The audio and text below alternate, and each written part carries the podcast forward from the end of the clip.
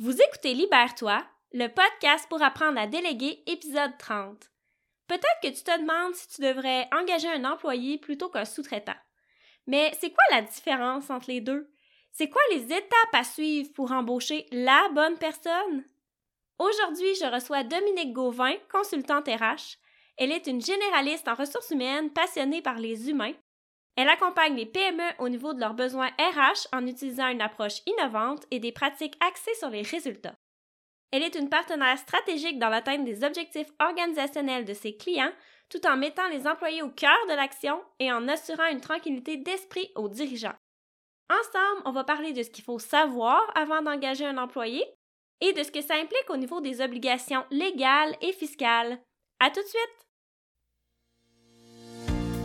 Imagine-toi avoir une heure de plus par jour. T'en ferais quoi? Je suis Josiane Morinville et j'anime le podcast Libère-toi pour les entrepreneurs qui veulent plus de temps, plus d'argent. T'as tendance à tout faire par toi-même? Et si déléguer était la clé pour mieux travailler? Salut Dominique, je suis vraiment contente de t'avoir avec moi aujourd'hui sur le podcast Libère-toi. Merci Josiane, merci de m'avoir invitée. Mais dans le fond, comme je l'ai dit dans l'intro, toi, Dominique, tu es consultante RH. dans ton travail, tu, tu, offres de l'accompagnement auprès des entreprises pour leurs besoins RH. Donc, dans le fond, tu offres des services au niveau du recrutement, de l'évaluation de la performance des employés, tu fais aussi des diagnostics d'équipe, tu aides les gens à préparer aussi euh, la gestion de la relève et tout ça.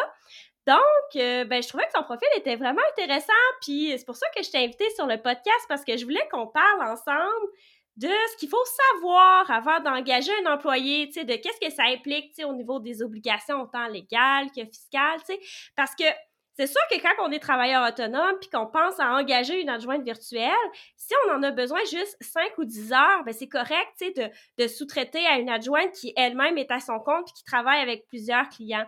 Mais des fois, quand on se rend compte que là, notre entreprise grossit puis qu'on a plus d'heures à lui donner, ben cette personne-là, ça se peut qu'elle soit pas disponible de travailler pour nous 20, 25 heures, 30 heures semaine. Fait qu'à ce moment-là, il faut envisager euh, d'engager quelqu'un à temps partiel, mais c'est comme pas toujours évident de, de faire le saut, d'avoir les informations, de comment s'y prendre et tout ça. Donc, ben, c'est pour ça que j'avais envie de parler de ça avec toi aujourd'hui, Dominique. Parfait. Euh, puis avant qu'on commence, ben, j'aimerais ça que tu me parles un petit peu de, de ton histoire. Dans le fond, qu'est-ce qui t'a amené à t'intéresser à la gestion des ressources humaines? Oui, en fait, euh, j'ai commencé ma carrière en 1999. J'étais, euh, je travaillais en étroite collaboration avec la directrice RH. Je suis restée pour cette compagnie-là durant 18 ans. Donc, j'ai occupé plusieurs postes et j'ai eu la piqûre des ressources humaines, donc le côté humain, l'accompagnement, d'aide aux gestionnaires, aux employés. Donc, je suis retournée à l'école à ce moment-là et euh, j'ai eu plusieurs défis durant ces 18 années-là. J'ai vraiment été accompagnée, euh, c'était quand même une grosse compagnie, j'ai été accompagnée par les meilleures personnes euh, qui sont vraiment spécialisées dans différents domaines, que ce soit le développement organisationnel, la formation, la rémunération. Et euh, c'est ce qui m'a amené à être par la suite directrice pour euh, une PME où j'ai tout monté le département RH. Et en janvier 2020, euh, j'ai créé euh, ma compagnie d'accompagnement pour justement être capable d'aider le plus d'entreprises possible euh, au niveau des ressources humaines. Cool, ben super bagage. je pense que tu es vraiment l'experte tout désignée pour parler du sujet dont on va parler aujourd'hui. dans le fond, pour qu'on sache bien de quoi qu'on parle, est-ce que tu peux me dire c'est quoi la, la principale différence entre travailler avec un sous-traitant ou bien engager un employé? En fait, la grosse différence, c'est sûr, c'est par rapport au statut de la personne. Et en tant qu'entrepreneur, qu'employeur, vous avez beaucoup plus d'obligations envers un employé qu'envers un sous-traitant ou un consultant. Mm-hmm. Puis selon toi, c'est quoi les avantages d'engager un employé? c'est sûr que cette personne-là euh, va apprendre à bien connaître l'entreprise, va pouvoir grandir dans l'entreprise, euh, elle va pouvoir se développer, elle va pouvoir suivre des formations qui vont euh, aider bien sûr l'entreprise. C'est un engagement à plus long terme qu'un consultant euh, aussi à ce niveau-là. Mais tout dépend euh, des besoins que vous avez à savoir est-ce que c'est mieux un employé ou un sous-traitant. Parce que ça, si on peut le déterminer, bon, comme tantôt je parlais du nombre d'heures euh, d'une adjointe virtuelle, mais aussi comme un peu en termes de disponibilité aussi de la, personne, parce qu'un sous-traitant, comme on, l'a dit, un consultant en domaine X, ben, il va avoir aussi d'autres clients, d'autres mandats. Euh, fait que ouais, je pense que là, euh, ça, c'est quand même un, des gros enjeux entre si on décide. Puis aussi, je pense que, tu sais, quand on décide d'y aller avec un consultant, c'est vraiment pour un besoin ponctuel qu'on n'aura pas nécessairement à long terme, d'une expertise qu'on n'a pas dans notre entreprise, mais qu'on n'a pas besoin sur le long terme aussi, je pense. Là. Oui, tout à fait, tu as mmh. raison. Mais selon toi, c'est à quel moment qu'on décide justement OK, c'est plus un sous-traitant que je veux, c'est vraiment un employé. C'est quoi les, les signes, les critères qui nous disent OK, ça vaudrait la peine finalement que j'embauche? En fait, c'est vraiment selon les besoins, selon le budget aussi. Euh, c'est vraiment de voir les responsabilités qu'on pourrait déléguer. Ça, je pense que tu pourrais aider les gens à ce niveau-là. Euh, au niveau, c'est quoi les exigences qu'on a besoin? Euh, comme tu dis, un sous-traitant, c'est plus pour un besoin habituellement plus spécifique. Donc, c'est vraiment selon les besoins et les responsabilités qu'on veut déléguer. Et super important aussi, quand on embauche un employé, il faut avoir le temps et l'énergie nécessaires pour bien l'intégrer. Un sous-traitant, habituellement, a besoin un peu moins d'encadrement, mais un employé, c'est sûr que ça va vous prendre euh, un peu de temps et d'énergie, bien sûr, pour euh, bien l'accompagner, bien l'encadrer. Oui, puis tu, tu parles de bien l'encadrer, mais l'encadrer dans son travail, dans ce qu'on attend de lui, mais aussi l'encadrer avec l'équipe déjà en place, parce que quand c'est pas notre premier employé, qu'on en a d'autres, ben il faut s'assurer aussi que la, synergie se fasse entre les personnes aussi, je, pense. Oui, oui. C'est sûr que le volet euh, travail d'équipe, oui, il y a est-ce que la personne va bien faire le travail, mais il y a vraiment l'intégration aussi euh, que la, personne comprenne votre compagnie, euh, rencontre les autres personnes de l'équipe aussi. Ça va aider à ce que l'intégration se passe mieux. Ben oui, absolument. Puis, tu sais, si on décide, OK, oui, c'est vraiment un employé que je veux, sais, qu'est-ce que ça implique? Mais tu sais, vraiment, parce que moi, j'entends un peu toutes sortes de choses. Là, avoir un employé, c'est compliqué. Dans le fond, ça coûte comme ça coûte comme cher. Dans le fond, le, salaire qu'on lui donne, il faut calculer le double en termes d'engagement, de, de, dépenses que ça l'occasionne. Peux-tu nous donner un petit peu plus de détails par rapport à ça? C'est sûr que oui, vous avez certaines obligations euh, lorsque vous embauchez une personne. Euh, il y a un questionnaire qui est disponible sur le site du gouvernement du Québec, donc euh, qui s'appelle Zone entreprise, qui vous aide justement à mieux cerner qui va vous donner en fait une liste des obligations qui correspond à votre situation. Par exemple, est-ce que c'est une personne que vous allez payer à salaire ou à commission? Est-ce qu'elle va devoir conduire un véhicule? Est-ce que c'est une personne, euh, un travailleur étranger? Est-ce que c'est une personne handicapée? Est-ce que la personne euh, fait l'objet d'une retenue de la pension alimentaire? Fait que ça, c'est toutes des choses que vous devez vérifier. Donc, avec le questionnaire, ça va vous aider parce que c'est sûr, chaque situation est différente.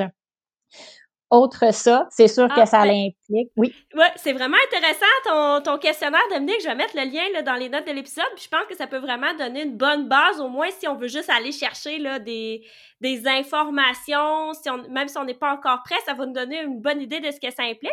Je te laisse poursuivre là, avec euh, ce que, le deuxième point que tu allais dire. oui, merci. En fait, euh, c'est sûr qu'il faut faire un contrat aussi. Donc, euh, quand même, il y a certaines choses qui doivent absolument se trouver dans le contrat. On parle, bien sûr, du nom d'entreprise, le titre, les responsabilités, les tâches, la date d'embauche. Est-ce que c'est un contrat à durée déterminée ou indéterminée? Euh, c'est quoi l'horaire, c'est quoi les conditions de travail au niveau des assurances, des vacances? Euh, important aussi de mettre une clause de non-concurrence et de confidentialité dans le contrat. Donc, euh, ça fait, c'est ce qui est important au niveau du contrat, mais c'est sûr au niveau des obligations légales, vous pouvez aller voir sur le formulaire. Cool, super. Puis je, je sais pas, tu parles de contrat, j'étais en train de me demander quand j'étais salariée si j'ai toujours eu un contrat. Normalement, normalement, oui. Par contre, en fait, le contrat, ça protège l'employé, mais ça protège l'employeur aussi. Euh, donc, moi, je trouve que c'est très important. Les écrits restent, les paroles s'envolent. Donc, euh, toujours important d'avoir un contrat qui clarifie euh, l'entente entre les deux parties. ça n'a pas besoin d'être un contrat de 20 pages, mais je pense que c'est important de mentionner les éléments que, que je viens de mentionner. Ah, super. Puis quand on est prêt là, à faire le saut, qu'on connaît c'est quoi nos obligations et tout ça, c'est quoi les critères d'une bonne offre d'emploi? En fait, je pense que le, plus important, c'est d'être honnête. Donc, de pas euh, de pas cacher la vérité, euh, d'écrire euh, les vrais rôles, les vraies responsabilités, d'être clair, précis, pas avoir une description trop longue non plus, d'indiquer les conditions. Donc, au niveau de l'horaire, est-ce que c'est un poste permanent, à temps plein, à temps partiel? important aussi de décrire l'entreprise. Euh, les personnes maintenant euh, recherchent beaucoup à s'identifier à une entreprise. Donc, écrivez une description sur votre entreprise qui vous représente bien. Et euh, c'est ça, comme je disais, de ne pas cacher la vérité. C'est ni bon pour vous, ni bon pour l'autre personne. Donc, d'être le, plus honnête possible. Mais j'ai envie de te poser une question, mais tu sais, je sais pas trop, là. tu vas vouloir y répondre, mais parce que souvent, des fois, là, dans les offres d'emploi, on voit des trucs genre euh, je recherche la perle rare, euh, des expressions comme ça. Qu'est-ce que tu penses de ça, toi? Euh, je pense que la perle rare, tout le monde aimerait l'avoir dans son équipe. Je pense c'est vraiment d'être plus précis. C'est quoi pour vous la perle rare? Est-ce que c'est quelqu'un qui est capable de tout faire? C'est sûr qu'il y en a qui cherchent aussi une personne, euh, le mouton à cinq pattes, comme on dit, qui n'existe pas. Donc, c'est vraiment d'être réaliste et de cibler qu'est-ce qui est important pour nous, puis qu'est-ce qui s'apprend aussi. Donc, il y a certaines choses qui s'apprend plus facilement que d'autres, dont le savoir-faire, ça s'apprend. Le savoir-être, c'est un petit peu plus dur. Donc, c'est de voir, vous, si c'est quoi la perle rare pour vous? Et d'essayer de la décrire, mais tout le monde cherche la perle rare. Évidemment. Puis aussi, euh, tu sais, des fois, on voit des, des offres d'emploi, le salaire à discuter. Selon toi, est-ce que tu veux de le dire tout de suite? C'est quoi le salaire ou de mettre une mention comme ça? Ça dépend du type de poste. Euh, ça dépend de la description de poste aussi des fois, c'est dur de mettre un salaire parce que des fois, on affiche, par exemple, euh, c'est sûr que dans le domaine plus manufacturier, une personne à l'entrée, euh, surtout syndiquée, a tel salaire, ensuite tel salaire quand elle change de niveau. Ça, c'est plus facile d'écrire le salaire. Ce qui est plus difficile, c'est quand on cherche, par exemple, euh, par une adjointe administrative, mais on est ouvert à tous les niveaux.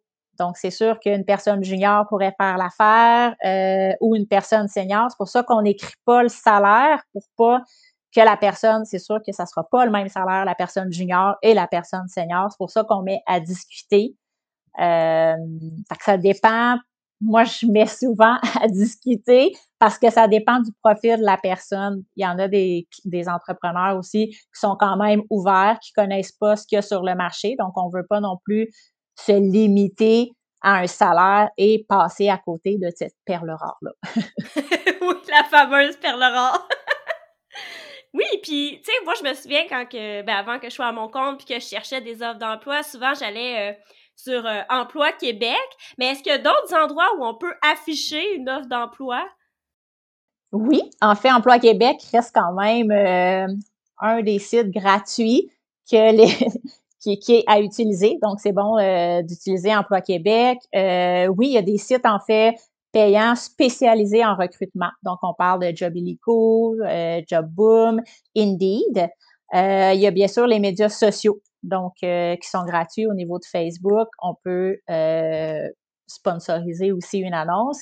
LinkedIn, Instagram. Sur LinkedIn aussi, il y a la version payante, il y a la version gratuite. Mais le recrutement actuellement, c'est beaucoup de sollicitations. Donc, c'est plus comme avant, euh, il y a 20 ans, on passait une annonce dans le journal et on avait plein de CV par la poste. Maintenant, euh, c'est une réalité un peu euh, différente. Et c'est sûr que les médias sociaux aident beaucoup aussi. Là. Mais j'aime ça, le point que tu apportes. C'est vrai, tu sais, qu'est-ce qu'on fait si on a mis une annonce, mais qu'on reçoit pas de candidature? C'est vraiment de un, déterminer qu'est-ce qu'on cherche vraiment au niveau des compétences, au niveau de l'expérience, et c'est d'aller solliciter des gens qui ont ce profil-là. Il y a beaucoup de personnes qui sont pas à la recherche active, mais qui sont quand même ouverts à des nouveaux défis ou à des nouvelles opportunités. Donc, c'est euh, d'essayer d'aller solliciter ces personnes-là. Donc, tu voudrais dire des gens qui sont déjà à l'emploi dans une autre entreprise, mais qu'on pourrait, nous, avoir entendu parler d'eux, de leurs compétences, de leur attitude, puis qu'on voudrait aller les chercher pour travailler pour nous. Fait que c'est comme, dans le fond, un échange entre entreprises d'employés, là, finalement. C'est un mouvement qui se crée. Oui, c'est sûr que les bons employés, la perle rare aussi, c'est rare qu'elle est justement à la recherche active parce qu'elle se fait solliciter euh, tout au long de sa carrière. Donc, euh, effectivement, quand on soit pas de CV, c'est d'aller identifier des personnes et euh, d'entrer en contact avec eux ou de demander des références aussi. Donc, euh, des fois, ça aussi, ça l'aide. Mais penses-tu que pour faire cette démarche-là, d'aller chercher les gens un peu un à un, est-ce que ça peut être intéressant d'engager comme un, ben justement, quelqu'un comme toi qui s'occupe du recrutement, un genre de recruteur ou un, comme on dit des fois, un chasseur de tête? Oui, tout à fait. C'est sûr que moi, personnellement, je suis pas chasseur de tête, je n'aime pas ce type Mais c'est quoi la différence? Ouais, c'est ça. Veux-tu, ouais, m'expliquer la... c'est quoi la différence entre ces mots-là? Parce que je, je, je comprends pas bien la définition. en fait, ma définition, et c'est personnel, un chasseur de tête va chasser un peu, tandis que moi, en fait, comme je fais de l'impartition RH aussi, je connais bien l'entreprise, je connais les gestionnaires, je connais les valeurs, la mission. Ça m'aide à trouver la bonne personne aussi. Tandis que les chasseurs de tête, il y en a des très bons, mais il y en a des moins bons aussi. Donc, je pense que c'est vraiment important que la personne, peu importe le titre qu'elle a, comprenne bien la réalité, nos besoins, ce qu'on recherche, c'est quoi nos valeurs. Euh, donc, euh, voilà si on se fie juste aux gens que nous, on, connaît, de travailler avec des gens comme ça qui, eux, ont réseau, qui sont habitués de chercher les bonnes personnes pour des entreprises, ça peut vraiment nous faire gagner du temps aussi. Effectivement, euh, tu sais qu'un entrepreneur a plusieurs tâches, euh, plusieurs chapeaux. Donc, euh, des fois, oui, de faire appel à une personne de l'externe pour s'occuper de ça parce que en fait, le processus en tant que tel est quand même long, de contacter les personnes, de faire le suivi, les premiers entretiens, vérifier les références, les tests psychométriques. Tout ça, habituellement, l'entrepreneur qui a déjà 52 chapeaux n'a pas le temps de s'en occuper et a peut-être pas le réseau non plus et l'intérêt de solliciter plein de monde comme ça. Donc, euh, oui, ça peut aider les entrepreneurs justement de déléguer cette partie-là. Oui, parce que souvent, tu sais, quand on pense à engager, souvent, tu sais, on a personne en tête, puis c'est, comme pour ça aussi que là, on fait une offre d'emploi, puis qu'on qu'on fait toute cette démarche-là, parce que sinon, si on avait déjà quelqu'un en tête, on demanderait tout simplement à cette personne-là, tu sais, on ferait pas l'effort de euh, tout mettre ça en place, là. Fait que c'est, ouais, c'est intéressant. Puis justement, tu sais, comment qu'on fait pour départager les candidatures, pour savoir, tu sais, c'est qui la bonne personne que moi je devrais engager dans mon entreprise? C'est sûr que euh, en première entrevue, on peut déjà voir s'il y a un fit entre les deux personnes. Ça, il n'y a pas de recette secrète. C'est il y a un fit ou des fois il y a vraiment pas de fit entre deux personnes, c'est correct aussi. Mais il y a des outils qui peuvent nous aider. Fait on parle des tests psychométriques, des tests plus techniques pour le savoir-faire, euh, la vérification des références. Des fois, c'est bon de faire une deuxième rencontre avec un autre gestionnaire ou avec quelqu'un de l'équipe. Euh, comme je disais tantôt, c'est vraiment important que la personne ait un bon savoir-être. Des fois, le savoir-faire, ça s'apprend, ça peut s'apprendre. Le savoir-être, c'est difficile. Donc, euh, vraiment de s'assurer d'avoir un bon match. Euh, et les outils, ça nous aide vraiment à trouver la bonne personne euh, et à départager deux candidats aussi. Tantôt, tu parlais d'outils psychométriques pour pouvoir euh, faire passer ça à nos candidats. Je veux dire, faut engager quelqu'un comme toi, là, parce que, tu sais, moi, je, je, je veux dire, je j'aurais aucune idée de quel test faire passer. Puis aussi, pour faire passer ces, tests-là, je pense que ça doit prendre aussi certaines accréditations. C'est pas n'importe qui qui peut analyser les résultats de ces tests-là. Effectivement. Euh, moi, j'ai un partenaire qui s'occupe de ce volet-là parce qu'effectivement, il faut avoir une formation, il faut être accrédité. Euh, pour faire passer ces tests-là. Donc, euh, je fais affaire avec un partenaire avec qui je travaille euh, depuis quelques temps, qui lui analyse les profils et qui est vraiment spécialisé dans les tests psychométriques. Donc, on fait vraiment l'analyse avec mon partenaire, le client, des fois le candidat aussi, ça dépend de ce que le gestionnaire veut. Et pour le candidat, c'est intéressant aussi pour lui de le passer parce qu'il prend quand même le temps de répondre. C'est intéressant pour lui d'avoir le feedback, de savoir ce que ça donne. Et ça dit pas t'es une, es une bonne personne ou t'es pas une bonne personne. Ça dit vraiment comment t'es. Et c'est là qu'on voit est-ce que c'est un bon fit avec mon entreprise ou peut-être un peu moins.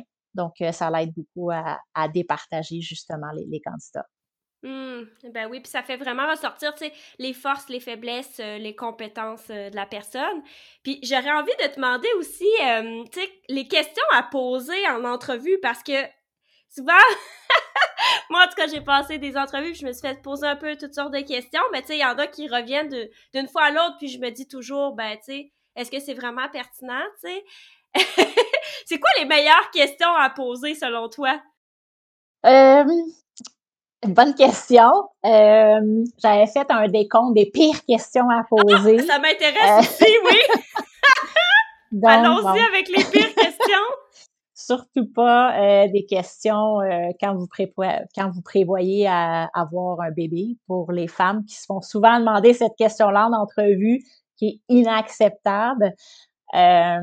tout ce qui concerne des sujets délicats à ne pas poser. Donc, les bonnes questions, en fait, il n'y a pas de bonnes questions. C'est vraiment, moi, j'aime bien les mises en situation. Ça nous permet vraiment de voir comment la personne va réagir dans cette situation-là propre à mon entreprise. C'est sûr que les questions qui reviennent toujours, euh, cinq qualités, cinq défauts. Des fois, c'est juste de reformuler qu'est-ce que votre ancien patron me dirait sur vous. Donc, des fois, c'est plus facile de cette façon-là que nous de dire nos qualités, nos défauts.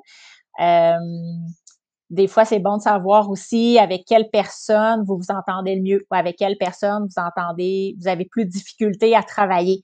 Donc ça, ça va permettre de voir est-ce qu'il y a des personnes dans mon équipe qui est comme ça, est-ce qu'il va y avoir euh, un clash entre les deux? Et euh, donc, c'est sûr que les autres questions qu'on pose toujours, la disponibilité, les attentes salariales, qu'on déteste toujours répondre à cette question-là. Mais je pense que c'est important d'être honnête dès le début pour pas vous perdre votre temps pour pas que l'entrepreneur perde son temps non plus. Si dès le départ, vous vous entendez pas sur les attentes salariales, même si euh, ça fonctionne bien, ça donne rien d'aller plus loin. Là. Mais allez-y selon votre feeling. Vous, qu'est-ce qui est important pour vous? Des fois, il y en a que les valeurs, c'est important, donc de demander les valeurs. Euh, il y a des recruteurs aussi qui posent des questions. Euh, quel animal, quel animal vous seriez? Moi, j'aime un peu moins cette question-là, mais c'est sûr, ça déstabilise, déstabilise le candidat. Euh, mais il n'y a pas de bonne, c'est sûr qu'il y a des mauvaises questions euh, à ne pas poser, mais euh, c'est vraiment selon votre feeling, vous vers quel élément vous voulez plus creuser, d'enligner les questions à ce niveau-là. Puis tu sais aussi sur la durée des entrevues, toi tu suggères que de préparer des questions pour environ combien de temps? 30 minutes ou une heure ou? Pour les premières rencontres, moi, je prévois environ 15 à 30 minutes. Donc, c'est vraiment au départ de voir qu'est-ce que la personne cherche, euh, c'est quoi son expérience, c'est quoi ses attentes, c'est quand ses disponibilités. Parce que si après cette première entrevue-là, ça fonctionne pas, ça donne rien d'aller plus loin et ça donne rien en première entrevue de faire une heure si on s'entend pas sur ce que la personne cherche, c'est différent de ce que nous on offre.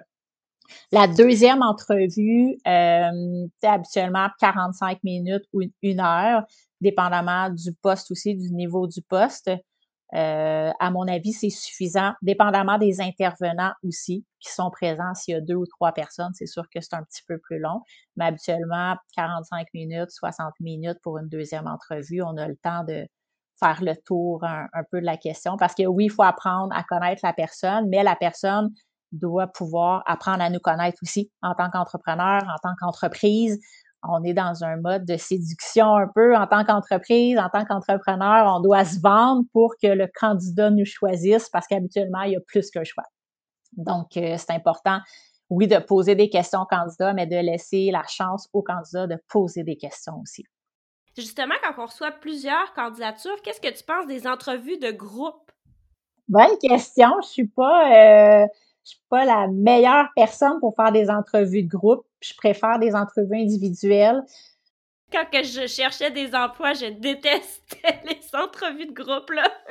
dépendamment du poste, ça peut être bon, euh, dépendamment ce qu'on cherche. Euh, par contre, des fois, ça l'intimide certaines personnes. Il y a certaines personnes qui seront pas à l'aise, qui vont pas bien performer, si on peut dire, en groupe. Ça dépend vraiment du profil. Euh, moi, les profils que j'ai eu à recruter, on n'a pas fait d'entrevue de groupe euh, avec plusieurs candidats, mais euh, je dis pas que c'est une mauvaise chose, mais ça dépend vraiment. Est-ce que c'est une valeur ajoutée pour vous que tout le monde soit en groupe? C'est à voir, là. Oui, ben ça peut être intéressant quand c'est vraiment des un poste où les gens vont être appelés là, à travailler, beaucoup en équipe, en collaboration sur un même problème, peut-être, là. Oui, c'est sûr que c'est important d'aviser le candidat à l'avance. C'est qui les personnes qui vont être présentes. Si c'est une entrevue de groupe, de le mentionner aussi. Euh, on n'aime pas euh, prendre au dépourvu les, les, personnes non plus. On aime qu'ils euh, soient capables de bien se préparer. Là. Ouais, puis qu'elles soient à l'aise et tout ça. Là. Oui, effectivement. Super. J'ai une dernière question à te poser, Dominique. Qu'est-ce que tu dirais à un entrepreneur qui aimerait ça, engager un employé, mais qui n'est pas encore certain que c'est pour lui? En fait, ça dépend vraiment des besoins. Une fois que, l'entrepreneur va avoir fait la liste, voici ce que j'ai besoin. Euh, est-ce que j'ai faire la liste justement des tâches à déléguer, de voir ça correspond à quel profil. Est-ce que c'est un besoin à temps partiel, à temps plein? Est-ce que c'est une personne qu'on veut qu'il reste à moyen, long terme ou c'est un besoin plus ponctuel pour une certaine période? Fait c'est vraiment d'estimer tout ça.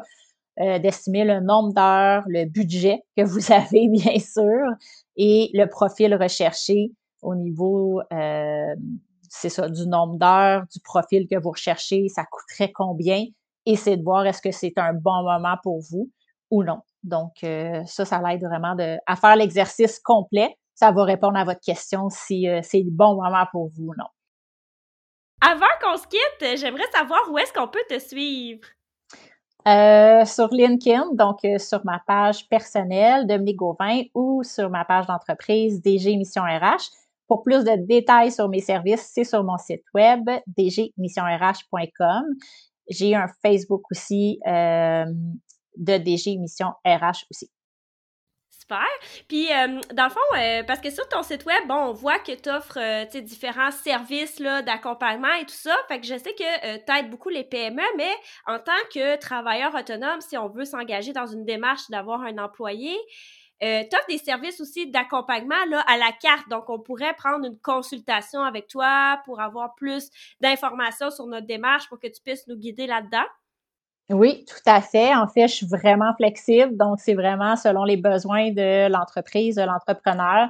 Soit euh, vous pouvez prendre une banque d'heures, sinon juste m'appeler à l'occasion. Sinon, je peux être là deux heures par semaine selon vos besoins, un peu comme un consultant. Euh, donc, ça varie beaucoup selon vos besoins. Des fois, j'ai des appels sur mon calendrier aussi vous pouvez booker. Des fois, juste de parler d'une situation, 20 minutes, on a le temps de nous éviter bien des problèmes. Des fois, les entrepreneurs sont réactifs. Il aurait fallu faire un peu de prévention. Donc, euh, c'est ça. Donc, oui, je suis flexible. Vous pouvez m'appeler euh, soit à la carte ou euh, si vous avez des besoins différents, je suis là aussi. Ben super, ben je suis vraiment contente de notre entrevue d'aujourd'hui. J'ai vraiment aimé ça, tous les conseils que tu as apportés. J'ai appris moi-même beaucoup de, de, choses par rapport à ce que ça implique d'engager un employé. Puis j'espère vraiment que ça va aider beaucoup d'entrepreneurs qui ont en tête de faire cette démarche-là, mais qui n'étaient pas encore certains là, de passer à l'action. Donc, euh, ben, j'espère que là, ils vont se sentir euh, plus outillés par rapport à ça. J'espère. Merci encore de, m'avoir euh, invité et euh, merci pour euh, tous les podcasts que tu fais qui sont vraiment intéressants. Ah, oh, t'es donc bien fine! ben, merci beaucoup! Merci! Si tu as envie de déléguer mais que tu sais pas par où commencer, inscris-toi au défi Déléguer 101. C'est gratuit. Pendant cinq jours, tu recevras des conseils par courriel pour te préparer à déléguer tes premières tâches je te guide pas à pas pour choisir quoi déléguer, comment et à qui. À la fin du défi délégué 101, tu vas repartir avec un plan clair de ce que tu veux déléguer et à quel type de professionnel. Si ça t'intéresse, rends-toi au liber à l'onglet Défi délégué 101. J'ai très hâte de t'y retrouver.